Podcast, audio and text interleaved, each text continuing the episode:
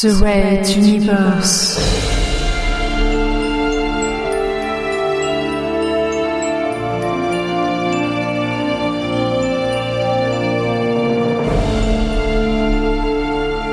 La plus grande saga galactique jamais entendue en podcast.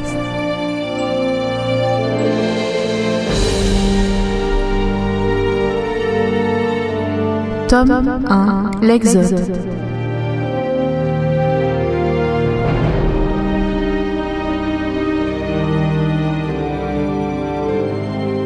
Chapitre 1 L'envol de Materwan Quatrième partie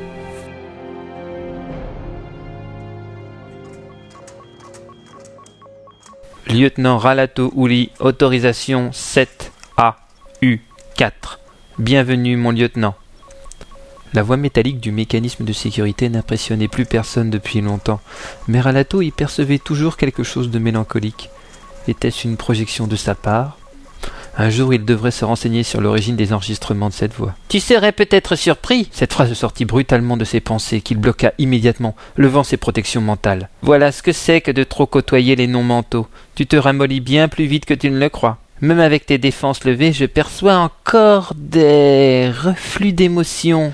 Ralato serra les dents, tentant de retrouver ses réflexes de contrôle si durement acquis. Oui, c'est bien, tu progresses. Mais il y a encore des failles, mon frère. Moi aussi j'apprécie de te revoir, Ouli. Ça faisait longtemps, hein.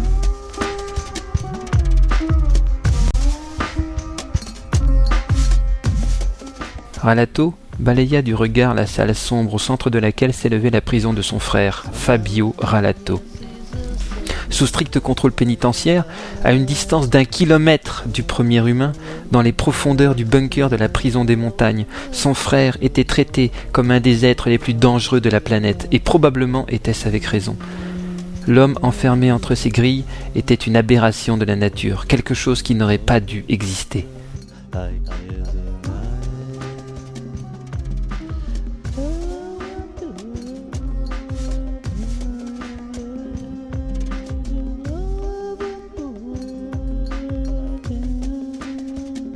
Un don était distribué par la génétique aux habitants de Materwan d'une manière apparemment aléatoire et extrêmement éparse, celui d'accéder à l'esprit d'autres personnes et de lire leurs pensées.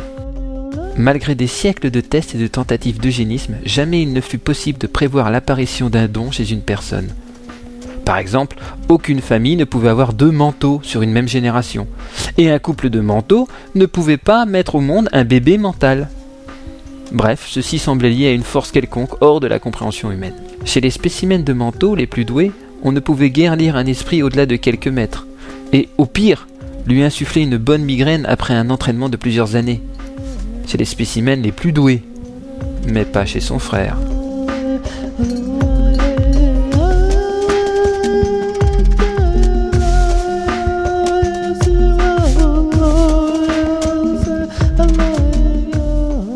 Ouli tourna la tête et un spasme de frayeur traversa son esprit quand leurs regards se croisèrent. Cette sensation n'était pas naturelle. Fabio venait probablement de la provoquer. Celui-ci eut un sourire confirmant les soupçons. Les manteaux étaient donc tolérés. La légende raconte que le premier roi de Materwan en avait décidé ainsi, mais aucune archive ne confirme clairement ce fait, ni même en explique la raison. En général, ils étaient vite recrutés comme informateurs, diplomates ou espions, Parfois une confrontation avait lieu, mais c'était rare. On avait théoriquement obligation de signaler la présence d'un mental dans une délégation. De toute façon, le problème ne se posait pas. On estimait la population des manteaux à 100 000 individus, dont quelques milliers qui signeraient eux-mêmes. Sur une population totale de 9 milliards de personnes, cela en faisait moins que de surdoués. Mon frère, tu te perds à nouveau dans tes pensées. C'est amusant de suivre le cours des rêveries de quelqu'un, ça me manquait depuis pas mal de temps, s'amusa Fabio. Arrête de me prendre de haut, réagit Woody, piqué au vif. Ce que j'ai à te proposer, la raison de ma venue n'est drôle en aucune façon. Comment cela? Le grand Ralato Woody, l'âme damnée de Pophéus, aurait une proposition à me faire? Puis, tournant sur lui-même comme un fou, les yeux écarquillés, fixant le plafond, Écoutez tous Mon frère a réussi à me cacher quelque chose Une proposition de Pophéus Ralato était stupéfait. Mais à qui parles-tu?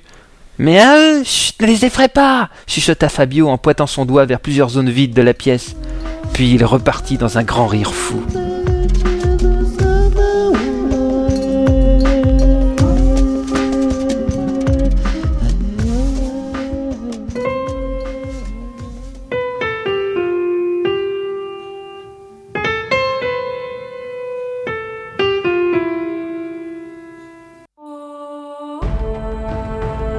Red Universe À suivre.